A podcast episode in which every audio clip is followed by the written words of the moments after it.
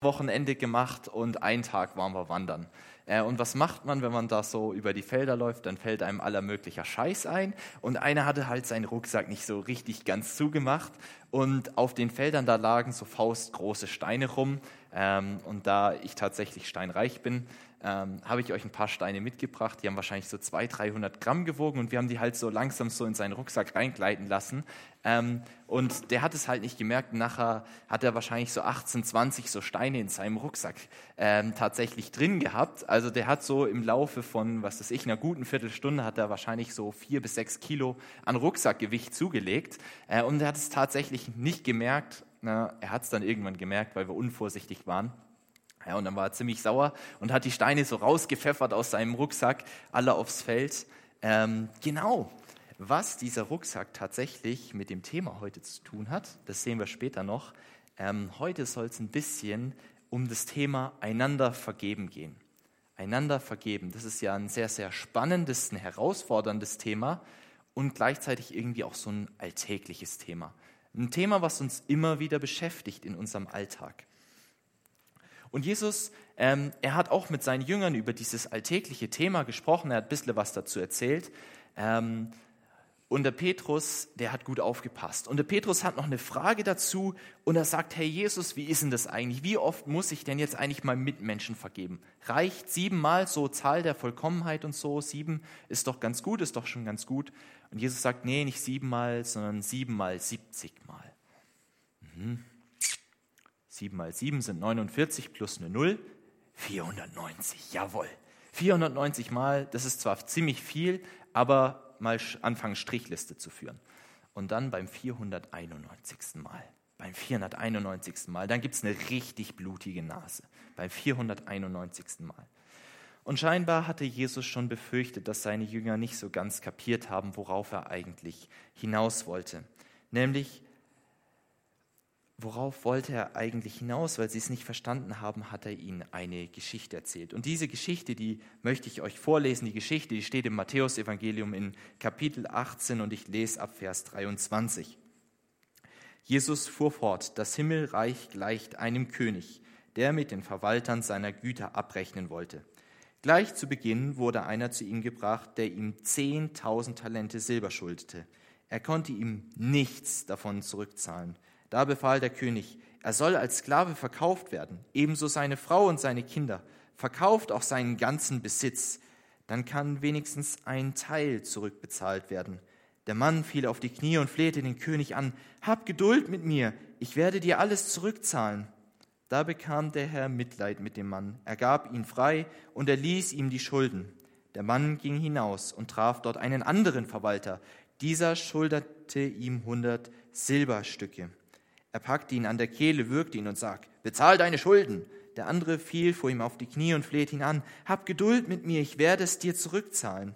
Aber das wollte der Mann nicht. Im Gegenteil, er ging weg und ließ seinen Mitverwalter ins Gefängnis werfen. Dort sollte er bleiben, bis seine Schulden bezahlt waren. Als die übrigen Verwalter davon erfuhren, waren sie empört. Sie gingen zum König und berichteten ihm alles. Da ließ der Herr seinen Verwalter zu sich kommen. Er sagte zu ihm, du boshafter Mensch, deine ganzen Schulden habe ich dir erlassen, weil du mich darum gebeten hast. Und du, hättest du nicht auch Erbarmen mit dem anderen Verwalter haben müssen, so wie ich es mit dir hatte? Voller Zorn übergab er ihn den Folterknechten, bis seine Schulden bezahlt waren. So wird mein Vater im Himmel auch euch behandeln, wenn ihr eurem Bruder oder eurer Schwester nicht von Herzen vergebt. Ein erster Gedanke für heute Abend. Einander vergeben kann nur, wer um das Vergebungsangebot von Jesus weiß. Der erste Satz von so Gleichnissen ist immer entscheidend, weil er so ein bisschen die Vergleichsgröße darstellt. Also was wird hier miteinander verglichen? Die Königsherrschaft von Gott, sie wird verglichen mit diesem König, der mit seinen Angestellten abrechnete. Also der hat seine Angestellten mal zusammengetrommelt, hat, hat gesagt, hey Jungs, äh, jetzt zeigt mal, was ihr aus dem Geld gemacht habt, das ich euch gegeben habe. Äh, ich will jetzt mal sehen, was da dabei rumgekommen ist. Ich weiß, dass der ein oder andere von euch auch ein eigenes Unternehmen hat und so äh, und das sich erkennt. Ihr wollt wissen, was dabei rumgekommen ist, äh, wenn ihr Leuten Geld anvertraut. Und der erste Kandidat, der zu ihm gebracht wird, ist gleich ein ganz schlimmer Finger. Der hat sich so sehr verschuldet, dass er jetzt die Schulden in seinem ganzen Leben niemals zurückbezahlen kann. Also das ist jetzt so ein bisschen strittig, die ganzen Umrechnungsgeschichten da. Ähm, aber die Zahlen, die ich so gefunden habe, wenn man das mal runterrechnet, dann kommt man auf 83 Jahresgehälter. 83 Jahresgehälter. Äh, ich weiß nicht, wie lange ihr insgesamt arbeiten werdet. Ich habe das mal bei mir geguckt. Bei mir werden es so ungefähr 40 Jahre werden. Ähm, also der hat sich zwei Arbeitsleben hoch verschuldet. Äh, das musst du erstmal hinkriegen, äh, so viel Schulden in deinem Leben anzuhäufen. Und der König, er sagt dem Kerl jetzt, was ihm, was ihm blüht. Ich verkaufe deine Familie und dann verkaufe ich dich und dann verkaufe ich deinen Besitz, um wenigstens einen Teil von den Schulden zurückzubezahlen. Der König, er will hier die radikale Trennung äh, und den radikalen Beziehungscut zu diesem Knecht. Aber der sagt, König, bitte, hab doch Erbarmen mit mir, ich will es dir zurückbezahlen, ich tue alles, was du willst. Und der König, er ist barmherzig, er macht den Schuldenschnitt. Das, was vielleicht vor ein paar Jahren auf bestimmte Euro-Länder gefordert worden ist, das vollzieht der König hier. Und du und ich, wir sind die Verwalter, die eine unbezahlbar hohe Summe auf sich geladen haben, nämlich dass unsere Beziehung zu Gott irreparabel beschädigt worden ist. Und das sehen wir gleich am Anfang der Menschheitsgeschichte. Dort entscheidet sich der Mensch, eine eigene Identität aufzubauen. Eine Identität, die ohne Gott auskommt. Und die Bibel spricht dabei von Sünde. Von Sünde. Und das Gleichnis zeigt, hey, Sünde, die führt irgendwie zu so einem unrealistischen Selbstverständnis. Das sehen wir an diesem Verwalter. Der glaubt doch ernsthaft, dass er seine Schulden zurückbezahlen kann. 83 Jahresgehälter. Ja, wie lange will denn der Kerl arbeiten? Und es zeigt, hey, bei allem Ernst, diese Schuld können wir nicht zurückbezahlen. Denn Gott ist die Quelle aller Identität. Und um das mal so ein bisschen, ähm, ja, ein bisschen plastisch zu machen und es nicht irgendwie so was Abstraktes ist heute Abend, was können so selbstgewählte Identitäten sein? Zum Beispiel, ich bin, was ich leiste. Oder ich bin meine Vergangenheit. Oder vielleicht gerade ganz bekannt, ich bin ein Geimpfter oder ich bin ein Nicht-Geimpfter. Ich bin meine Gesundheit oder auch ich bin das, was die Leute von mir erwarten, was die Leute von mir denken. Und diese selbstgewählten Identitäten, die sind Selbsterlösungsversuche, mit denen wir eigentlich Gott und uns selbst beweisen wollen, hey, wir kriegen unser Leben auch alleine auf die Reihe. Und es funktioniert nicht so richtig. Und um das vielleicht noch mal ein bisschen plastisch zu machen, habe ich euch ein äh, noch ein kleines Bild mitgebracht, eine Veranschaulichung. Und zwar stellt euch mal vor, ihr hättet einen Bulldog. Also ich habe mir vorhin sagen lassen, hier im Raum hat keiner einen Bulldog, aber ihr wisst ja, was ein Bulldog ist und wozu man ähm, das gebraucht. Stell dir vor, ich komme zu dir äh, und ich möchte deinen Bulldog ausleihen ich möchte einen Bulldog ausleihen und du denkst, ja, ja, der Jonathan, super sympathischer Kerle, dem leihe ich natürlich meinen Bulldog aus, der weiß doch bestimmt, wie so ein Bulldog funktioniert, hat es ja schon mal gesehen. Ähm, was du nicht weißt, ist, dass mir ein spliniger Gedanke durch den Kopf ging und ich gedacht habe, boah, mit dem Bulldog fahre ich jetzt an die Nordsee und dann machen wir einen Unterwasser-Bulldog draus. Und so fahre ich über den Strand in die Nordsee rein und dann irgendwann, ja spätestens, wenn das Ansaugsystem dann auch unter Wasser ist und kräftig ähm, Salz, Wasser, Algen und Watt eingesaugt hat, dann wird irgendwann auch der Motor nicht mehr funktionieren. Und dann hilft es nicht, ein bisschen Motoröl nachzukippen oder ein bisschen Poliermittel, sondern dann ist das Ding grundlegend kaputt. Ähm, und wenn ich Glück habe, dann kann ich das Ding vielleicht in Einzelteile zerlegen, die reinigen äh, und dann läuft er vielleicht nachher wieder. Wenn ich Pech habe, ähm, sind die wichtigen Teile tatsächlich richtig hinüber. Äh, und so zeigt sich das, diese selbstgewählten Identitäten sind wie so ein kaputter Bulldog. Es hilft jetzt nicht, dass äh, ich den Bulldog repariere, den wieder zusammenschraube und wieder in die Nordsee fahre, sondern ich muss umdenken. Ich muss umdenken und wissen, hey, ein Bulldog ist halt einfach kein U-Boot. Ein Bulldog ist kein U-Boot, sondern ein Bulldog, den gebrauche ich, um das Feld zu bearbeiten, um da Kartoffeln zu pflanzen oder sonst irgendwas. Und genauso ist es auch mit diesen selbstgewählten Identitäten. Wir müssen anfangen umzudenken. Auch dieser Mann in dem Gleichnis, er muss anfangen umzudenken. Aber dass bei ihm nicht wirklich was passiert ist, ähm, das sehen wir dann erst, als er nachher hinausgeht. Dass nämlich unter dieser Unterwürfigkeitsgeste eigentlich eine falsche Demut sich verbirgt. Und das ist das Ergebnis dieser selbstgewählten Identitäten. Und das Entscheidende in dieser Geschichte ist, dass der König den radikalen Schuldenschnitt macht. Er macht den ultimativen Tausch mit diesem Knecht. Der Knecht, der ihm eigentlich, der schuldete, der eigentlich was zu bringen hatte, nämlich die Gegenleistung für das, was er an Geld ausgegeben hat, die übernimmt der König. Er wird derjenige, der sozusagen ähm, für den Schaden aufkommt, indem er ähm, ja, ihm einfach die Schulden erlässt und den Verwalter sozusagen vom Schuldner zum Begünstigten macht. Und das ist genau das, was Jesus an Ostern für uns getan hat, nämlich dass Jesus diesen radikalen Schuldenschnitt für uns vollzogen hat. Aber es bringt nichts, allein Jesu Versöhnungsangebot zu kennen, das er uns macht, ähm, wenn ich nicht kapiere, worum es eigentlich geht. Und das bringt äh, uns zu dem zweiten Punkt für heute Abend, nämlich einander vergeben, kann nur, wer auch seinen eigenen Versöhnungsbedarf erkennt. Wer merkt, dass er selber das nötig hat, dass Jesus ihm vergibt. Und das zeigt so ein bisschen auch dieser weitere Verlauf der Geschichte. Gerade ist erst diese Szene passiert, dass ihm 83 Jahresgehälter ähm, praktisch geschenkt worden sind. Da geht er raus, findet einen Mitverwalter, der ihm im Verhältnis dazu eine relativ geringe Summe schuldet. Wir sprechen hier von drei Monatsgehältern. Ähm, also das im Verhältnis ist schon krass. Ähm, und das bringt ans Licht, was eigentlich im Herzen von dem Verwalter vorgeht, nämlich, dass er nichts kapiert hat, nichts kapiert hat von dem, was da drinnen vor sich gegangen ist, weil er den Jungen ordentlich blechen lässt. Es ist im Prinzip genau dieselbe Szene, nur mit umgekehrten Rollen. Der, der vorher der Schuldner war, ist jetzt der Gläubiger und der andere ist jetzt der Schuldner.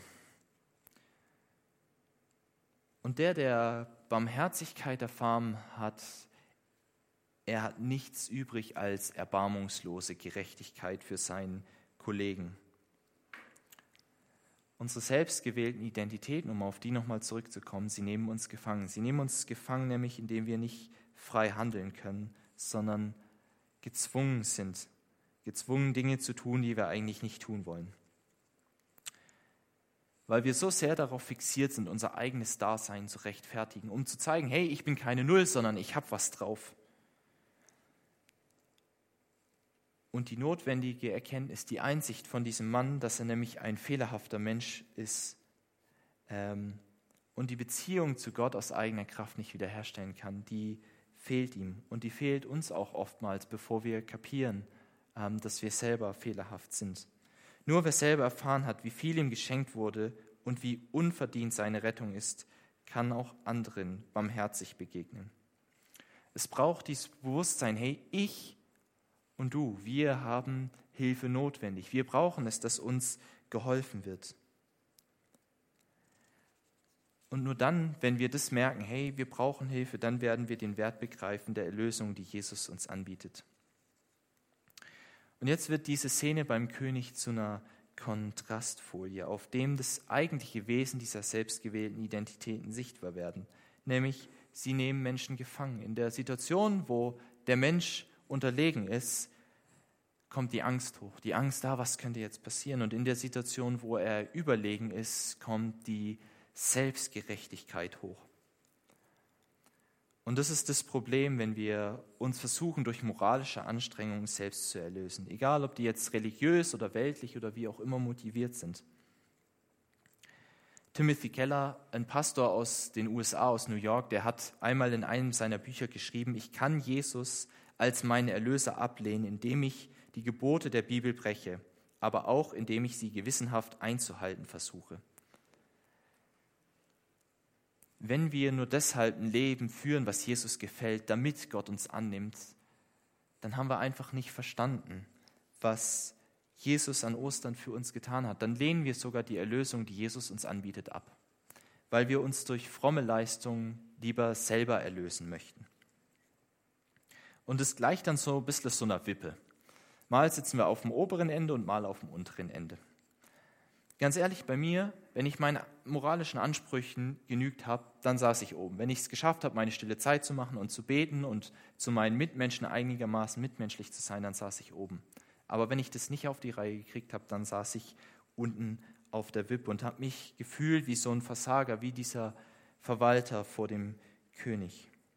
Und ich würde nicht sagen, dass dieser Prozess bei mir heute schon super perfekt ist oder so, ähm, sondern ich bin genauso wie ihr, die ihr hier sitzt, alle auf dem Weg. Wir sind gemeinsam auf einem Weg, äh, auf dem Jesus uns führen möchte.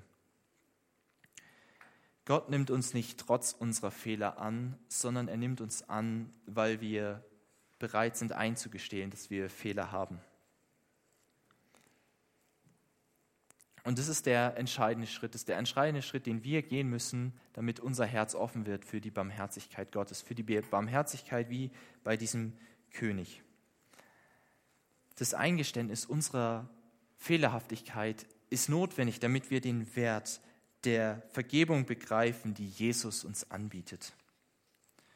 Und dazu braucht es den Zerbruch unserer selbstgewählten Identitäten. Dazu braucht es das, dass ich merke, hey, damit komme ich irgendwie nicht weiter im Leben, damit komme ich nicht wirklich vorwärts. Und erst dann können wir uns nämlich die Identität schenken lassen, die Gott uns geben möchte, nämlich dass du und ich, dass wir geliebte Kinder Gottes sind. Und Gott bietet dir und mir diese Gotteskindschaft heute an.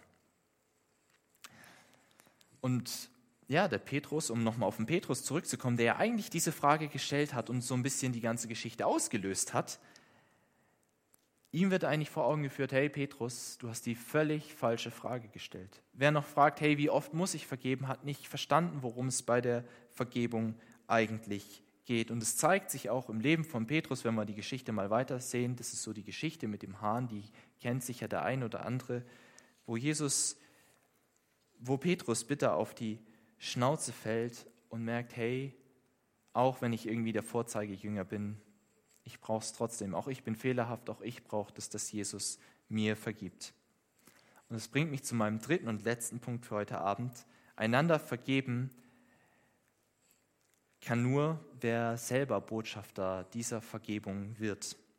Der König, er bekommt Wind von der Sache durch die anderen Verwalter und er stellt den Mann zur Rede. Und der König erdrückt seine ganze Enttäuschung und auch irgendwie seine Wut aus, die gegenüber diesem Verwalter, weil der irgendwie nicht begriffen hat, was eigentlich an ihm passiert ist, was der König an ihm getan hat. Und der König macht diesem Verwalter klar, hey, Vergebung verpflichtet. Vergebung verpflichtet. Wer Gottes Vergebung erfahren hat, der ist selber mit hineingenommen in diesen großen weltweiten Auftrag der Vergebung, nämlich anderen zu vergeben. Paulus kann es einmal so ausdrücken, dass er sagt, hey, wir sind eigentlich Botschafter dieser Vergebung, wir sind Botschafter dieser Versöhnung, ganz lebendige Botschafter dieser Versöhnung. Und es zeigt auch diese Geschichte von diesem Verwalter. Wer die Gnade erfahren hat, wer die, ähm, ja, das erfahren hat, einfach, dass ihm vergeben ist, der darf und der soll zu einem Multiplikator werden von dieser Vergebung. Weil es ein unverdientes Geschenk ist. Die Vergebung ist ein unverdientes Geschenk. Du und ich, wir haben nichts dafür getan, dass Jesus uns vergibt und uns anbietet, dass Vergebung in unserem Leben möglich wird. Und deswegen haben wir auch gar keinen Anspruch vor Gott, den wir irgendwie geltend machen könnten, wo wir sagen, hey Gott, also wenn ich das und das mache, dann habe ich schon irgendwie auch ein Recht auf das und das. Und das hat dann auch konkrete Auswirkungen auf das Vergeben untereinander. Zum zwei praktische Tipps für deinen Alltag. Einander vergeben ist also erstens eine Entscheidung. Es ist kein Automatismus. Wir sehen das an, diesem, an dieser Geschichte. Nur weil dem einen vergeben worden ist, vergibt er nicht automatisch auch dem anderen, sondern es ist eine Entscheidung, die dieser Mann treffen muss. Und die Herausforderung dabei ist, unsere eigenen Gefühle zu überwinden, weil die spielen oftmals nicht so mit, wenn es irgendwie um Vergebung gehen soll, weil wir verletzt worden sind oder vielleicht ähm, auch gemerkt haben, hey, wir haben was falsch gemacht und auch zu stolz sind, äh, um anzukommen und zu sagen, hey, da war irgendwas nicht so gut. Es tut weh und wir merken, hey, wenn wir verletzt werden, dann bildet sich irgendwie so ein Schutzpanzer, so ein Schutzpanzer, damit, falls es wieder passiert, wir nicht noch mehr verletzt werden. Und es ist eine ganz natürliche Reaktion, gar kein Drama. Nur im Prozess der Vergebung manchmal hinderlich, weil wir diesen Schutzpanzer ein Stück weit öffnen müssen, um vergebungsbereit zu werden. Und die Gefühle zurückstecken müssen, nämlich trotz unserer Gefühle zu vergeben. Und das Wichtige ist dabei, es geht bei der Vergebung nicht darum, dass wir Schuld kleinreden. Es geht nicht darum, dass wir sagen, ha, so schlimm war es jetzt nicht, jetzt stell dich halt nicht so an, ähm, sondern es geht darum zu sagen, ja, es war Unrecht, aber ich will, dass dieses Unrecht nicht zwischen dir und mir weiter stehen bleibt. Ich will nicht, dass es weiter unsere Beziehung blockiert. Und das ist, glaube ich, das Ziel, was wir im Auge behalten dürfen. Hey, diese Beziehung, sie soll wieder hergestellt werden. Schuld ist eine Realität in unserem Leben. Man sieht diese Realität vielleicht nicht und deswegen können wir sie uns schlecht vorstellen. Aber durch Schuld werden ganz konkrete Menschen verletzt. Und deswegen ist Schuld eine ziemlich reale Realität. Und weil es unsere Beziehung belastet, uns ein Stück weit die Lebensfreude, die wir haben, raubt, wenn da Schuld da ist. Ich habe euch vorhin diesen Rucksack mitgebracht gehabt mit den Steinen drin. Und nach und nach sind da immer Steine reingekommen. Und genauso ist es auch in unserem Leben mit der Schuld. Nach und nach wird die Schuld, je länger wir die rumtragen, desto schwerer wird die. Wenn der Kollege jetzt 100 Meter läuft mit dem vier bis sechs Kilo schwereren Rucksack, okay, das hat er vielleicht gar nicht mal gemerkt, aber wenn er jetzt einen 12 Kilometer Marsch macht, das merkt er irgendwann. Und genauso ist das in unserem Leben.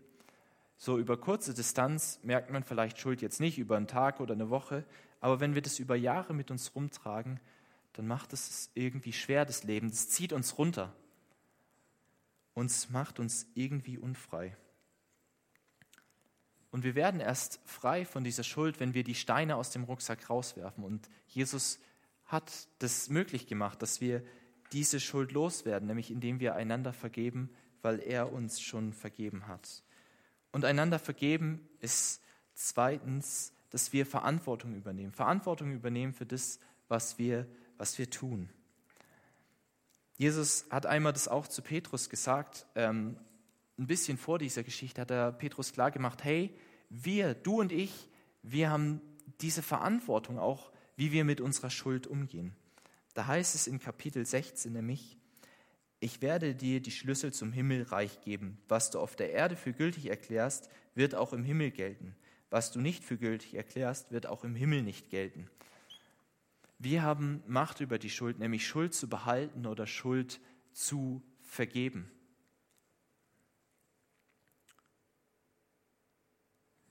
Und wenn wir Schuld vergeben, dann wird die Schuld entmachtet. Dann wird sie entmachtet und dann kann Gottes tiefer Frieden in unsere Beziehungen und in unsere Herzen hineinfallen. Aber wenn wir von dieser Möglichkeit keine Chance ergreifen, wenn wir die Schuld nicht vergeben, dann kann sie unsere Herzen verhärten und dann wird sie uns unsere Lebensfreude nehmen und dann werden wir irgendwann zutiefst verbitterte Menschen sein. Und ich weiß nicht, ob du schon mal verbitterten Menschen begegnet bist, aber ähm, es ist schwierig, mit solchen Menschen unterwegs zu sein. Und das Wichtige ist, unsere Entscheidung, wie wir mit Schuld umgehen, hat Auswirkungen auf die Ewigkeit. Das zeigt dieses Beispiel von dem Verwalter. Es hat Auswirkungen auf die Ewigkeit. Dieser Verwalter, er wird er wird weggesperrt. Er wird dorthin gebracht, wo der König nicht ist. Er wird dorthin gebracht, wo, wo Gott nicht ist.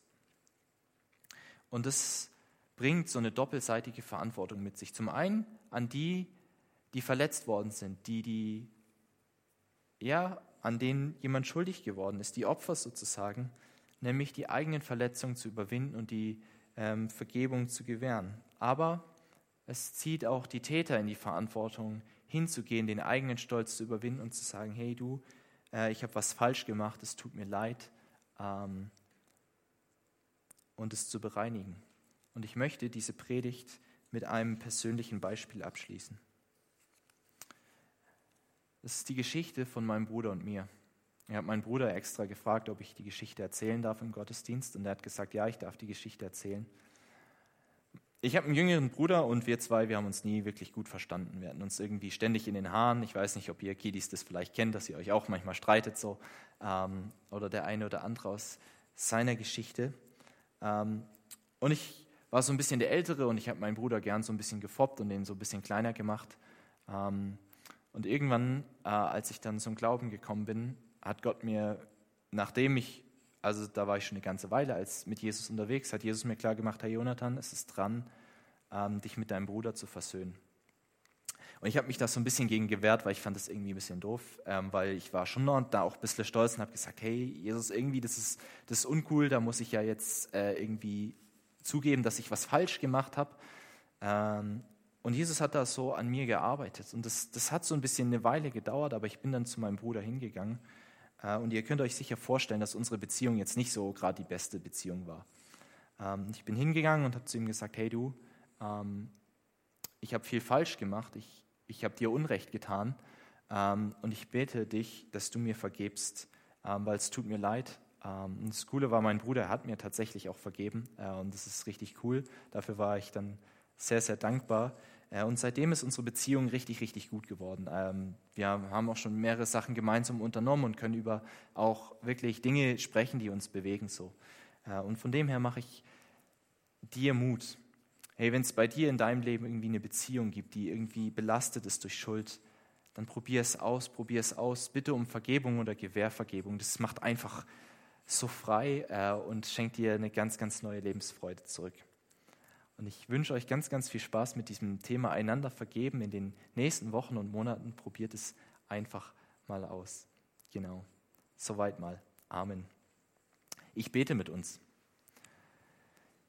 Jesus, habt du vielen Dank ähm, ja, dass du gekommen bist in diese Welt und dass du durch deinen Tod am Kreuz das möglich gemacht hast, dass wir ja, einander vergeben dürfen, dass uns vergeben worden ist, Jesus, dass wir mit unserer Schuld nicht weiter rumlaufen müssen, sondern dass es eine Lösung für das Schuldproblem gibt, Jesus. Und du siehst jeden einzelnen von uns, wie wir heute Abend hier sitzen.